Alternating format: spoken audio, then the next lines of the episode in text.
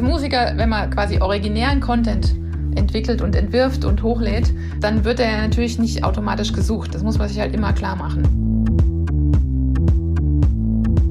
Irgendwie hat Corona bei mir bewirkt, dass ich wieder mit Photoshop umgehen kann. Und der schöne Effekt ist, dass wirklich die Klickzahlen hochgegangen sind. Ich habe mehrere schon so kleine Produkte entwickelt für die Trialins und das gibt einfach so, so nebenbei so ein ganz schönes passives Einkommen. Also für mich ist es auch einfach ein Projekt, was ich über lange Jahre eben immer wieder verkaufen kann, bei jedem Konzert, in, vor jedem mhm. Weihnachten.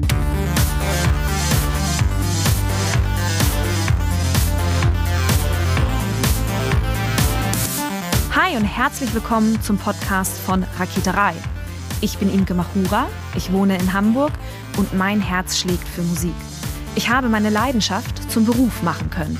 Ich promote, ich bucke, ich manage ein Indie-Label. Ich bin Macherin. Ich bin eine von wenigen und ich frage mich schon lange, warum. Deswegen habe ich mich auf die Suche gemacht und ich habe Antworten gefunden. In dieser Podcast-Serie porträtiere und interviewe ich Frauen, die die Musikbranche prägen und mitgestalten. Ich zeige, wo die Frauen, Ladies und Bitches der Musikbranche stecken. Und noch mehr.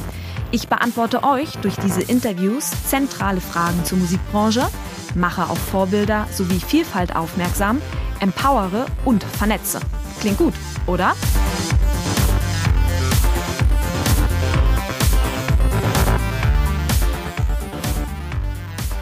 Hi Marie-Louise, herzlichen Dank, dass du dir Zeit genommen hast. Hallo Imke. Wir erleben gerade etwas, das die Musikbranche eigentlich kennt. Denn das, was sich heute Corona-Krise nennt, das nannte sich noch vor ein paar Jahren Digitalisierung. Das Ergebnis ist sehr ähnlich. Damals brach der Umsatz ein, weil sich plötzlich weniger CDs verkauften. Heute bricht der Umsatz ein, weil aufgrund einer weltweiten Pandemie ein Kontaktverbot herrscht, weshalb Auftritte abgesagt werden mussten. Du bist Musikerin und du bist von der aktuellen Situation ganz unmittelbar betroffen, denn Marie-Louise, bis auf drei Streaming-Konzerte hast du jetzt schon länger nicht mehr auf der Bühne gestanden und Konzerte gespielt. Trotzdem hast du nicht zu Hause rumgesessen und hast Däumchen gedreht. Und genau darüber möchte ich jetzt mit dir sprechen. Aber bevor wir ins Detail gehen, nimm uns mal mit in deine bzw. eure musikalische Welt. Marie-Louise, was für Musik machst du bzw. macht ihr und in welches Genre können wir euch einordnen? Genau, also ich bin ausgebildete klassische Musikerin an der Geige. Ich habe zusammen mit meinem Bruder ein Duo, The Violins. Er spielt auch Geige. Wir sind so eins der einzigen Geigenduos, die es so gibt in Europa, die damit hauptberuflich unterwegs sind. Wir spielen vornehmlich Klassik. Wir haben uns einen quasi modernen, moderne äh, klassische Richtung auch erarbeitet, die progressive Klassik. Und ansonsten spielen wir aber ganz normale Klassik auch. genau. Und ähm, damit sind wir jetzt seit vielen, vielen Jahren unterwegs auf der Bühne. Seit mehr als vier Jahren leben wir jetzt hauptberuflich davon. Also haben jetzt auch keine Nebenjobs mehr wie Unterrichten oder andere Jobs, sondern leben nur noch von den Auftritten auf der Bühne. Und genau, das ist so meine Hauptbeschäftigung. Mhm. Beschreibt mal so ein bisschen, wie gerade für euch das vergangene Jahr war im Vergleich zu 2020. Also an welchem Punkt habt ihr letztes Jahr ganz konkret gestanden und was hattet ihr für dieses Jahr eigentlich noch geplant? Dieses Jahr hatten wir einfach sehr, sehr viele Auftritte auf dem Plan. Also wir hatten eigentlich fast für fast jedes Wochenende zwei oder drei Auftritte. Ähm, für dieses Jahr, äh, das war schon sehr, sehr gut gebucht. Also ich hatte Anfang des Jahres schon quasi den Jahresumsatz fast fest. Das war sehr ungewöhnlich. Normalerweise kommt es immer so ein bisschen, der, dieser Peak wird immer so ein bisschen später im Jahr erreicht. Mhm. Insofern, also hat man gemerkt, so die Karriere steigt zwar langsam, aber stetig nach oben. Auch die Art der Auftritte ist, hat sich verändert. Also wir hatten dieses Jahr hatten wir zum Beispiel das Mozartfest Würzburg auf dem Plan und solche Highlights quasi kamen dieses Jahr dazu. Genau. Und das wurde natürlich durch Corona komplett ausgehebelt, ausgesetzt. Das ist, also das ähm, ja, war erstmal ein kleiner Schock, weil ja, also im Vergleich zum letzten Jahr waren wir einfach schon mal so einen schönen Schritt weiter und der wurde jetzt quasi ja rückgängig gemacht. Was war das für ein Moment, als dir, beziehungsweise du machst ja Musik mit deinem Bruder zusammen, als euch beiden bewusst wurde, okay, diese schönen Sachen, die für euch beide auch nochmal den nächsten Karriereschritt bedeutet hätten, dass die dieses Jahr nicht stattfinden. Kannst du, kannst du diesen Moment beschreiben, was das für ein Moment war? Ja, also ich glaube, die Erkenntnis kam so nach und nach. Also als auch klar wurde, wie viel wirklich abgesagt wird, was es so, also generell dieser Coronavirus für uns alle gerade bedeutet, also sowohl mhm. im normalen Leben als auch jetzt in meinem Berufsleben. Also das kam ja so peu à peu. Also kamen ja auch die Nachrichten peu à peu und die Erkenntnisse peu à peu und welche Maßnahmen jetzt was bringen. Das sind wir alle quasi da so nach und nach reingeschlittert. Und ich bin halt auch eine Person, ich halte mich nicht lange mit Aufregen auf oder mit äh, so diesen ja, deprimierenden Gefühlen. Das heißt, ich gehe manchmal auch zu schnell dann drüber und sage, ah ja, jetzt, okay, dann, ich habe jetzt keine Auftritte, dann beschäftige ich mich jetzt schnell mit meinem YouTube-Kanal. Aber natürlich kam dann plötzlich manchmal doch so plötzlich so ein Schock. Ich saß dann irgendwann am Schreibtisch, ich kann den Punkt jetzt nicht genau benennen, aber ich saß dann zum Beispiel am Schreibtisch und habe zum Beispiel genau bei Facebook oder bei meiner Homepage dann eingetragen, welche Konzerte abgesagt sind. Und da wurde mir dann klar, so, boah, da ist jetzt richtig viel Arbeit einfach zunichte gemacht worden. Es ist jetzt nicht nur das Geld, was wir nicht verdienen, was natürlich auch essentiell ist eigentlich, ja, und was auch, ja, eigentlich ziemlich viel war dieses Jahr. Was auch einfach mal schön gewesen wäre, einfach mal in Ruhe gut Geld zu verdienen, ne? Ähm, sondern es war auch einfach meine ganze Vorarbeit, die ja hinter jedem Auftritt steckt. Also ich habe das ja. Booking bis jetzt ja alleine gemacht. Und diese ganze Vorarbeit, also gerade zum Beispiel Mozart West-Würzburg, da, da war ich fünf oder sechs Jahre dran, dass dieser Auftritt, also dass wir da eingeladen wurden und dieser Auftritt stattfindet. Und der wurde dann so von heute auf morgen quasi abgesagt, abgeblasen. Das hat mich dann doch zwischendurch richtig deprimiert. Also da saß ich echt so am Schreibtisch und hatte plötzlich so gar keine Kraft mehr im Rücken und dachte mir so, oh Gott, das mhm. ist jetzt richtig, richtig blöd. Aber ja, wie gesagt, ich halte mich damit nicht so lange auf. Also ich hänge dann mal einen Tag rum und dann am nächsten Tag überlege ich, ja, okay, was machen wir jetzt? Ähm, lass uns Videos machen oder es kamen ja auch viele Anfragen von Veranstaltern, die gesagt haben, hier, wir können euch keinen Auftritt anbieten, aber vielleicht könnt ihr ein Video für die Homepage machen. Wir haben ein kleines Budget dafür. Genau, mhm. und dann habe ich mich eben mit diesen Aufgaben beschäftigt. Du hast das Stichwort gerade schon genannt. Du hast YouTube gesagt. Genau über YouTube möchte ich mit dir auch reden, weil du hast die Zeit genutzt und hast zum einen den Fokus auf YouTube gelegt. Lass uns mal Schritt für Schritt gucken, worauf du so geachtet hast, als du jetzt deinen oder euren YouTube-Kanal weiter ausgebaut hast. Also worauf hast du Fokus gelegt beim Ausbau vom Kanal? Das eine ist immer natürlich so das ähm, Optische, also was kann man in YouTube alles gestalten? Also wie sieht der Kanal aus, wie sind die Videos angeordnet, wie sehen die Thumbnails aus oder auch wie verfasse ich die Titel oder die Videobeschreibung, die also der Text, der unter dem Video steht oder wie welche Tags nehme ich, also diese ganze technische und optische Brimborium jetzt um das Video selbst. Das war mhm. eine große To-Do-Liste. Und das andere sind natürlich die Videos selber, also den Content erschaffen. Ne? Das sind so die zwei Hauptpunkte, die man quasi macht. Genau. Auf was muss man denn zum Beispiel achten, wenn man irgendwie diese Kanalinfos ausfüllt oder auch wenn man sich so einen Kanalbanner, was ja glaube ich so bei Facebook das Äquivalent der Header ist, auf was muss man denn da so achten? Was ist dir da so begegnet? Ja, was so, keine Ahnung, was man nicht außer Acht lassen darf? Mm, also ich ich habe mich quasi so, also jetzt auch in der Zeit das erste Mal so richtig mit dem ganzen Optischen auseinandergesetzt auf mhm. YouTube. Vorher lief das immer so ein bisschen so nebenbei. Also ich hatte noch nie ein Thumbnail gemacht. Ich hatte noch, also auch mit dem Banner hatte ich einfach nur irgendein Foto hochgeladen. Und ich wollte das einfach ein bisschen schöner haben, weil mich das, das Foto war auch alt, das hat mich irgendwie gestört. und habe dann angefangen, ein bisschen zu gestalten und dann irgendwas anderes hochzuladen, habe halt gemerkt, dass sich das total verzieht und das nicht so aussieht, wie es sollte. Also viel, viel schwieriger als beim Facebook-Header. Beim Facebook-Header googelt man kurz die Größe, ähm, gibt es halt ein im Photoshop oder im, im Grafikprogramm, mit dem man arbeitet, füllt mhm. es dann aus, lädt es hoch und sieht so aus, wie man es gebastelt hat. Und bei YouTube war irgendwie alles anders, das war sehr, sehr nervig. Ich habe dann irgendwann gegoogelt und YouTube selber stellt dann quasi sogar eine Vorlage bereit, die man quasi runterladen kann, also wo, weil einfach verschiedene Größen beachtet werden müssen. Also dieser Banner, den man hochlädt, der ist quasi optimiert für alles. Also für Mobil, Desktop, Fernsehen, also alle drei oder vier Screen-Möglichkeiten, die es gibt. Und man muss quasi die wichtige ähm, optische Info, also wenn man zum Beispiel ein Logo drauf hat oder ein, ein Teil von einem Foto, was essentiell ist für den Banner, also zum Beispiel die Gesichter, dann müssen die in einem ganz gewissen Bereich drin sein. Sonst hängt der Banner halt, was weiß ich, zeigt er dann gerade den Hosenschlitz oder Oder die Schrift ist halb abgeschnitten, also wenn man das nicht beachtet. Mhm. Solche Sachen. Woher wusstest du, wo du Antworten finden würdest auf so eine Herausforderung? Wo hast du geguckt? Du hast gerade gesagt Google? Genau, ich habe einfach gegoogelt, YouTube-Banner, Abmessungen oder sowas, ne? also solche Stichworte. und da kam das eigentlich ziemlich schnell. Also YouTube selber stellt diese Infos auch zur Verfügung, Gott sei Dank, und ähm, mhm. man findet es auch ganz gut. Gab es irgendwelche Erkenntnisse, als du dich mit eurem Kanal auseinandergesetzt ähm, hast? Also gab es so ganz Zentrales, das du irgendwie dazugelernt hast? Also das eine, was viel gebracht hat, war die Thumbnails gestalten. Also diese, quasi diese kleinen Deckblätter, die man auf einem Video haben kann. Dass die immer ähnlich aussehen, dass man auch gleich optisch erfassen kann, um was es geht. Also man kann ja auch Text da reinschreiben, das ist gar kein Problem. Dass man damit so quasi so ein kleines optisches Branding ent entwirft oder entwickeln muss, das habe ich irgendwie alles ganz gut geschafft. Also da habe ich einfach einen guten Artikel zum Beispiel gefunden über Google von einem YouTuber, der hat einfach verschiedene Profi-YouTuber nebeneinander gestellt und gezeigt, hier, die machen den Thumbnail so, der macht den so und man erkennt, er sieht dann irgendwann, was machen die denn immer gleich, ne? So, was kann ich dann auch für mich daraus sehen? Und irgendwie hat Corona bei mir bewirkt, dass ich wieder mit Photoshop umgehen kann.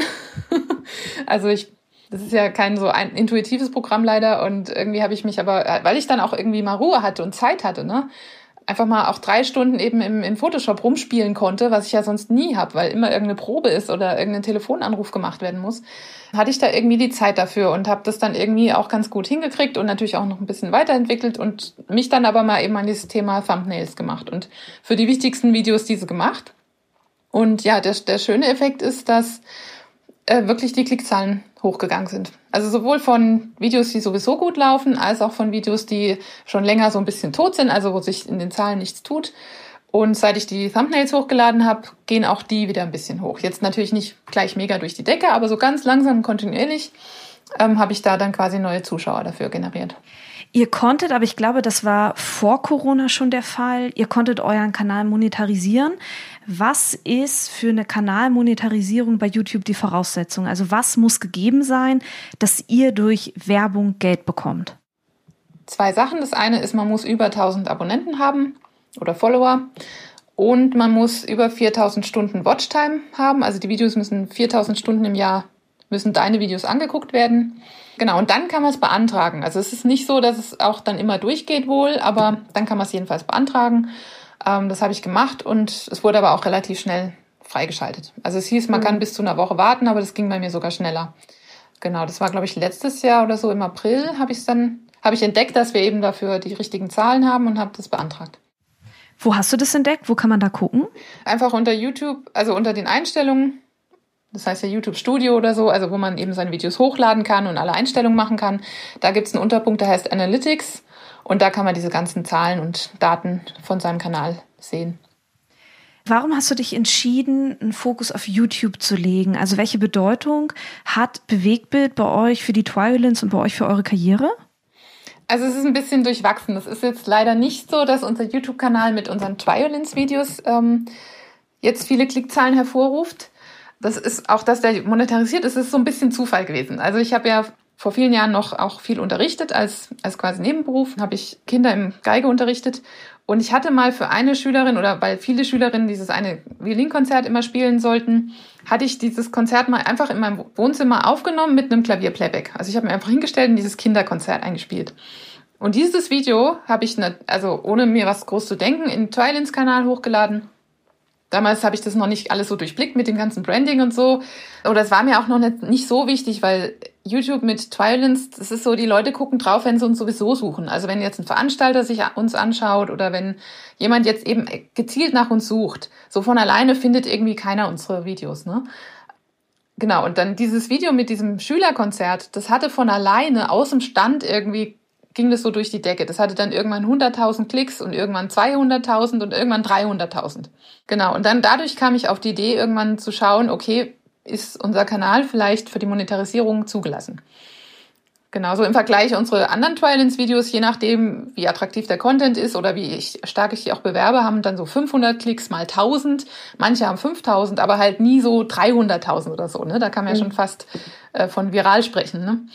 Genau also und dadurch kam halt diese Monetarisierung und damit kam so ein gewisses passives Einkommen dazu. Also ich habe durch dieses eine Schülervideo allein 10 Euro im Monat bekommen. Ja, also für eine Arbeit, die ich mir einmal gemacht habe, das war vielleicht äh, ein, zwei Stunden noch mit bisschen Tonbearbeitung, ein bisschen Titel einfügen, hat das Video einfach konsequent wirklich jeden Monat 10 Euro gebracht. Und da dachte ich, ja, Moment, solche Schülerkonzerte gibt's ja noch mehr und da gibt's natürlich auch noch einen riesen Bedarf dafür. Also scheinbar gibt's da einen großen Bedarf und großen Anspruch im YouTube, diese Schülerkonzerte mal professionell eingespielt zu hören. Und mhm. da dachte ich, ja, da kann ich ja noch mehr machen. Und äh, ich hatte auch, also jetzt noch vor Corona hatten wir so ein, zwei neue Schülervideos geschafft, hatte ich zusammen mit meinem Bruder auch dann wieder aufgenommen. Also er macht dann die Technik, ich spiele oder er spielt mal, ich mache die Technik. Aber es hat natürlich so im laufenden Konzertbetrieb hatten wir da nicht so viel Zeit jetzt dafür. Und dann habe ich natürlich jetzt bei, bei dieser Corona-Pause zu meinem Bruder gesagt, komm, lass uns noch mehr diese Sachen machen, dass wir da dieses passive Einkommen einfach erhöhen. Das wird uns natürlich jetzt vielleicht nicht in nächster Zeit jetzt, ähm, aber einfach auf die Jahre verteilt, wenn dieser Einkommensstrom so gleich bleibt, dann bringt uns das einfach da ein ganz gutes Gehalt für die Videos. Hast du eine Erklärung dafür, warum ausgerechnet dieses Schülerkonzert so durch die Decke ging? Einfach weil das ein Standardwerk ist, was wirklich, ich glaube, fast jeder Geigenlehrer im Unterricht mal mit den Kindern durchnimmt, und zwar auf der ganzen Welt. Das ist ja das Schöne an der Klassik, da gibt es so Standards, äh, Standardrepertoires und die werden dann auch auf der ganzen Welt unterrichtet und durchgenommen und da gehörte das dazu. Und da gibt es eine ganze Handvoll, also bestimmt 20, 30, 40 Violinkonzerte, die also wirklich ganz auch einfach sind, also für Anfänger bis zu fortgeschritten, also Sachen, die ich halt natürlich als Profi vom Blatt spiele. Also was auch heißt, dass diese Videos für mich keine große Arbeit sind. Also ich muss jetzt nicht drei Tage ins Studio gehen und filmen und aufnehmen und Ton bearbeiten, sondern ich kann mich hinstellen, mein Bruder drückt auf Rekord, ich spiele das und fertig. Ne? Und mhm. dann rechnet sich das natürlich dann auch auf Dauer, wenn das Video dann, also jedes neue Video zum Beispiel umgerechnet 10 Euro bringt oder 5 Euro, aber das dann über Jahre, dann habe ich da einen ganz guten Stundenlohn, den ich zurückbekomme. Aber Content zu erstellen und Content hochzuladen ist ja das eine. Die andere Seite der Medaille ist ja, dass dieses Video auch gefunden werden muss. Hast du irgendwie Möglichkeiten bei YouTube in den Einstellungen, wie, also Videos so zu vertaggen, dass sie gefunden werden? Oder also hast du an irgendeinem Punkt Einfluss darauf?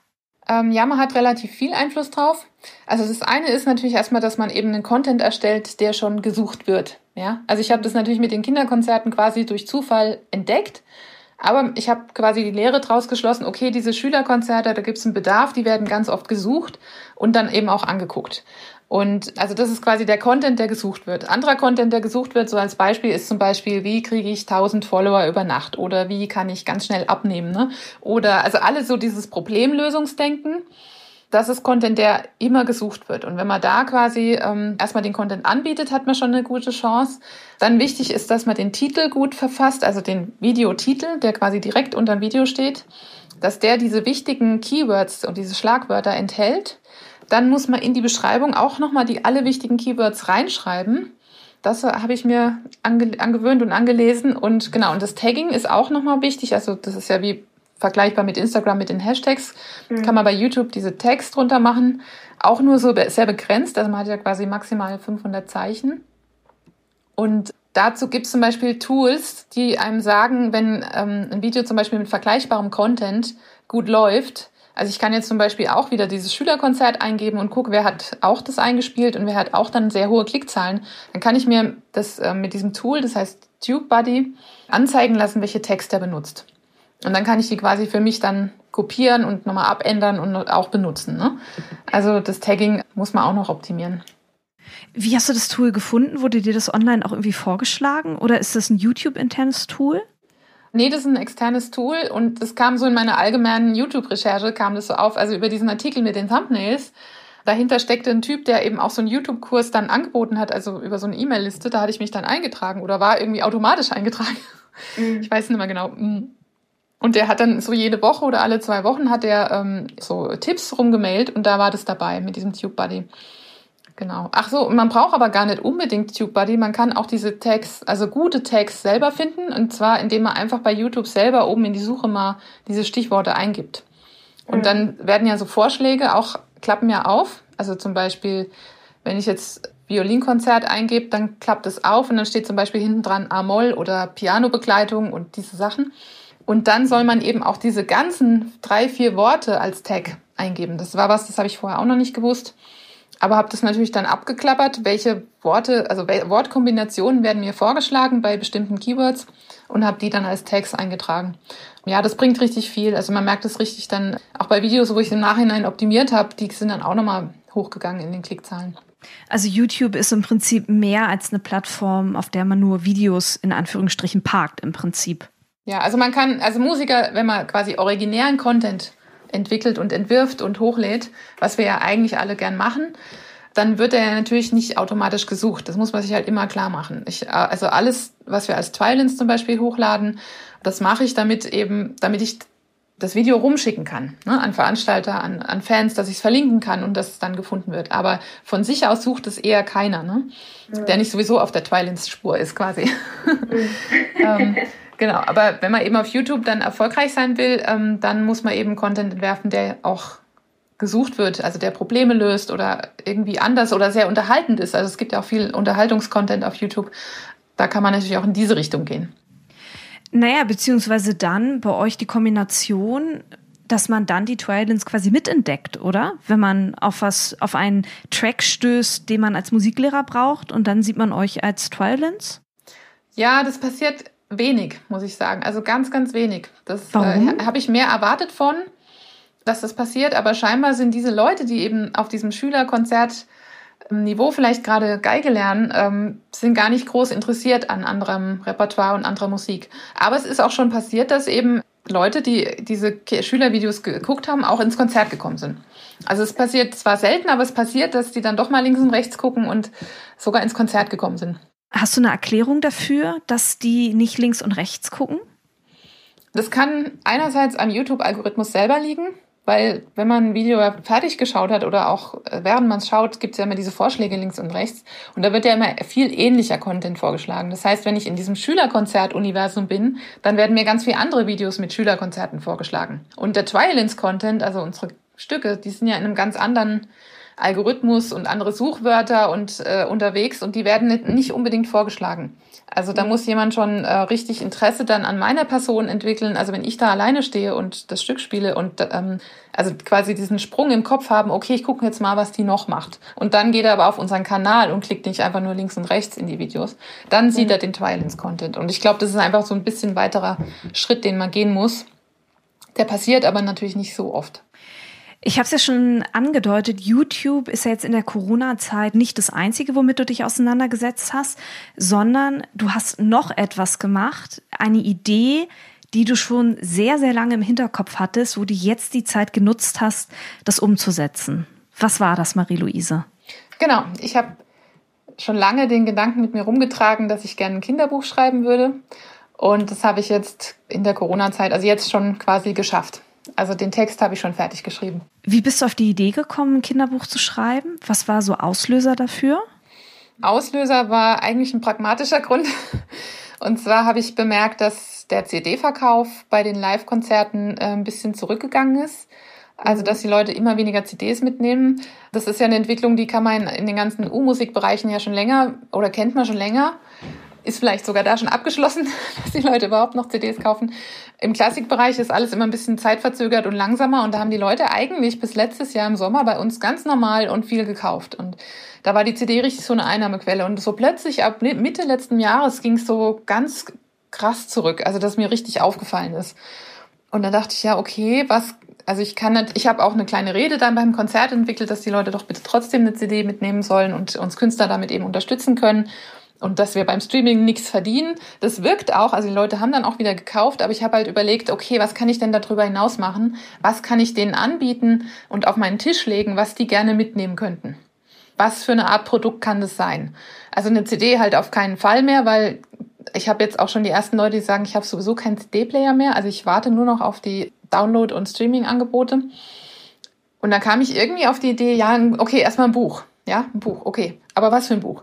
Also ich wusste eigentlich, ich habe zum Beispiel jetzt kein, keine Zeit und auch Energie, jetzt zum Beispiel einen 300 Seiten Ratgeber zu irgendeinem Thema, wo ich was weiß, zu schreiben. Und dann war der nächste Gedanke, und es soll ja auch was Attraktives sein, was Schönes, was die Leute schnell mitnehmen können und oder was leicht ist, ne, so was keine große Hürde hat. Und da dachte ich, ja, warum nicht eigentlich eine schöne Geschichte für Kinder? Weil wir haben auch viele Kinder immer wieder im Konzert und eben auch viele Eltern und Großeltern, die dann so quasi so ein Geschenk mitnehmen können. Und so kam ich auf die Idee mit dem Kinderbuch. Das kann man vielleicht auch in ein gutes Format nehmen, was jeder mitnehmen kann, was gut transportabel ist, auch für uns eben praktisch ist zu transportieren im Konzert und was auch eine gute Preisspanne hat im Verkauf, was die Leute ähnlich wie eine CD halt kaufen und mitnehmen können. Wenn ich Kinderbuch höre, da denke ich erstmal an ein riesengroßes Projekt mit ganz viel Text und ganz viel Bildern. Ich weiß nun, du bist keine Illustratorin. Wie bist du daran gegangen, dass du ein, dass du die Idee hattest, dass du diese Idee umgesetzt hast? Wen hast du dir da ins Boot geholt vielleicht auch? Also das ist so, ich habe die Idee, hatte ich ja sogar dir schon, ich glaube, letztes Jahr erzählt. Ja. Also die habe ich schon sehr lange im Kopf gehabt, aber wie man halt so ist, man denkt so, ja, okay, ich brauche da natürlich ein paar Stunden Zeit, um sowas auch wirklich niederzuschreiben. Das mache ich immer, wenn ich viel Zeit habe. Natürlich hat man, wenn man so denkt, nie viel Zeit für sowas übrig, sondern äh, denkt immer, ja, ja, das mache ich dann am Wochenende oder dann das nächste Wochenende oder im Urlaub dann oder so. Kommt man natürlich eigentlich nie dazu. Ähm, und dann kam jetzt eben die Corona-Pause und ich habe irgendwie im Facebook rumgeklickt und da hat eine Künstlerin aus Mannheim hat irgendwie was gepostet und eben auch Bilder von sich und dass sie irgendwie Kontakte sucht oder gerne netzwerken möchte. Irgendwie so, so eine Art Aufruf war das. Und dann habe ich ihr geschrieben und habe geschrieben, ja, ich bin äh, dran, ein Kinderbuch zu entwickeln und suche jemanden, der die Zeichnung macht. Und deine Zeichnungen, also sie waren auch wirklich so wunderschön, ne? Äh, ihre Zeichnungen waren so genau in dem Stil, wie ich es mir immer vorgestellt hatte für das mhm. Buch. Und dann war die Idee, weil sie hat dann auch sehr nett reagiert und fand die Idee auch schön, ähm, hatte ich die Idee gehabt, mit ihr so eine Art Erfolgsteam zu machen. Also, dass wir uns einmal pro Woche verabreden, per Skype mhm. oder Facebook-Chat irgendwie verabreden und jeder immer bis dahin ein kleines Ziel erreicht. Also genau, wie du gesagt hast, man hat erst als Idee, oh ja, das ist ein Riesenprojekt, da brauche ich Stunden, Zeit, Wochen, Tage müssen äh, dafür frei sein. Aber wenn man sich das eben runterbricht in ganz, ganz kleine Ziele und sagt, okay, du machst jetzt ein Bild und ich schreibe die ersten zwei Seiten. Oder eine mhm. Seite. Selbst wenn die zwei Seiten einem schon zu viel erscheinen, dann halt nur eine Seite. Und das schaffen wir bis nächste Woche dann schafft man das auch. Weil das ist ein kleines To-Do, wo man sich eine halbe, dreiviertel Stunde für einrechnen kann. Das schafft man in seinem normalen äh, Wochenarbeiten und äh, hat dann quasi ein Ergebnis bis zur nächsten Woche. Und ja, wie immer war ich dann natürlich äh, schneller und übers Ziel hinaus und hatte das Buch dann irgendwie so nach drei, vier Wochen, ähm, also quasi meinen Text schon fertig. Mhm. Genau, und äh, jetzt warte ich quasi noch auf ihre Zeichnung. Ich habe jetzt ähm, den Text in Korrektur gegeben, also mehreren Leuten zum Lesen gegeben und warte jetzt auf die Rückmeldung. Und das ist jetzt so mein nächster Schritt, dass ich jetzt ähm, dann die Korrekturen machen muss. Und sie muss quasi noch ein paar Szenen weiterzeichnen. Von wie vielen Seiten reden wir hier? Wie viele Seiten hast du insgesamt Text geschrieben? Das sind, glaube ich, sogar nur 14 Seiten. Das ist ja das Schöne an einem Kinderbuch. Es ist eine kleine Geschichte die ist klein, die ist nicht zu lang, man braucht nicht so viele Details, man muss nichts lange und logisch erklären. Das ist ja das Schöne eben dran, dass es eben auch kurz ist. Und dadurch war es für mich überschaubar und eben dann auch machbar. Um was geht's denn in deiner Geschichte? Ähm, darf ich nicht verraten? nee, Quatsch. Jetzt müssen wir warten, bis das Buch erscheint, ja? Ja, also ja, ich meine, es ist natürlich eine Geschichte für Kinder und also ich habe es mit Tierfiguren habe ich die entwickelt und die Story ist äh, quasi Hurra, wir geben ein Konzert. Es sind zwei kleine Tierchen, die jeweils ein Instrument spielen und jetzt lange geübt haben und jetzt überlegen, dass sie doch gerne auftreten würden. Und da geht es dann drum, wie und wo und macht man das überhaupt und welche Hindernisse kommen ihnen dann in den Weg und wie lösen sie dann quasi das auf und geben dann am Schluss ihr Konzert. Das ist die Geschichte. Oh, wie schön. Weißt du schon, wann das Buch erscheinen wird? Gut, ich habe mir jetzt keine Deadline gesetzt. Ähm, jetzt im Moment bin ich quasi auch abhängig von anderen Leuten, also in dem Fall jetzt von der Zeichnerin zum Beispiel, die einfach auch naturgemäß ein bisschen länger braucht für die Zeichnung. Mhm. Sie ist jetzt auch zum Beispiel niemand, der das hauptberuflich macht. Das heißt, sie hat auch jetzt nicht jeden ganzen Tag dafür Zeit.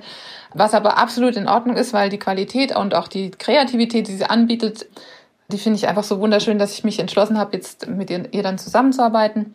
Aber ich möchte es also auf jeden Fall vor Weihnachten schaffen. Ähm, so September, Oktober wäre so mein, mein Wunschtermin, dass wir das da veröffentlichen können und dann bei Konzerten eben verkaufen können und eben auch eben online also Hauptsache über unseren Webshop und unseren Newsletter nochmal verkaufen können als Weihnachtsgeschenk.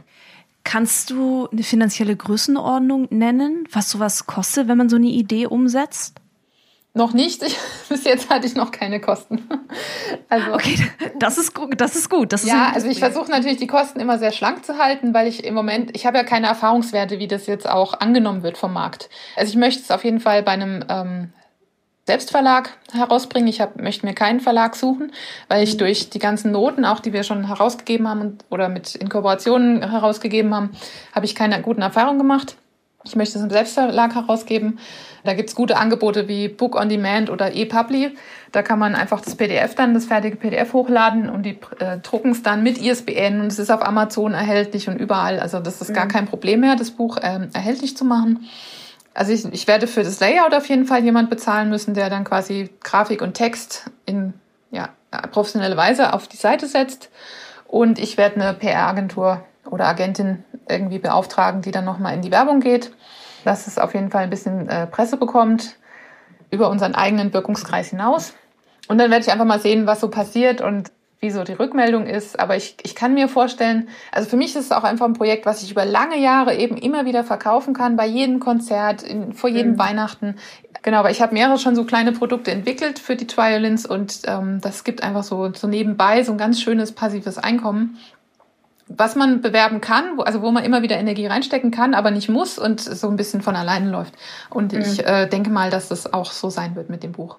Also im Prinzip kann man zusammenfassend sagen, dass du die Corona-Zeit genutzt hast, um Kanäle aufzubauen, um ein weiteres Produkt für passives Einkommen aufzusetzen, also dein Buch.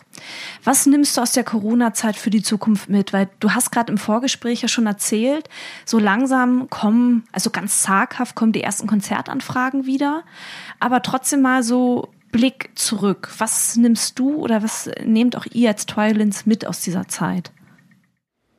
Mm. Schwierig zu sagen.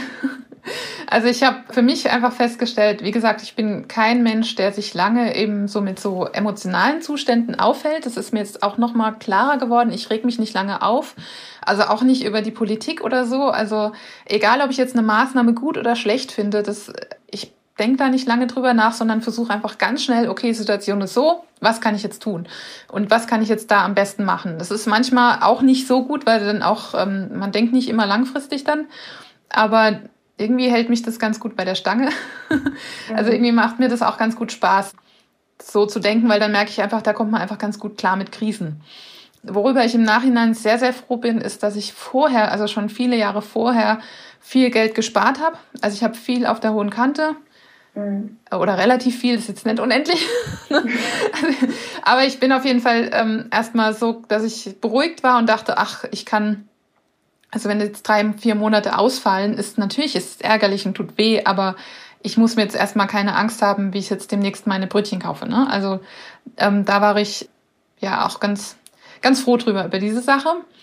Und mir ist auch nochmal klar geworden, dass man eben um so Sachen wie zum Beispiel sich in, in YouTube reinzufuchsen, weil es ist ja doch immer wieder eine eigene Welt, ein eigener Kosmos mit eigenen Spielregeln, eigenem technischen Wissen. Man braucht dann doch wieder Zeit und Freiheit und auch, also eben diese Zeit ohne diesen Termindruck, um sich da mal wirklich reinzudenken. Und das war auch ganz gut zu merken.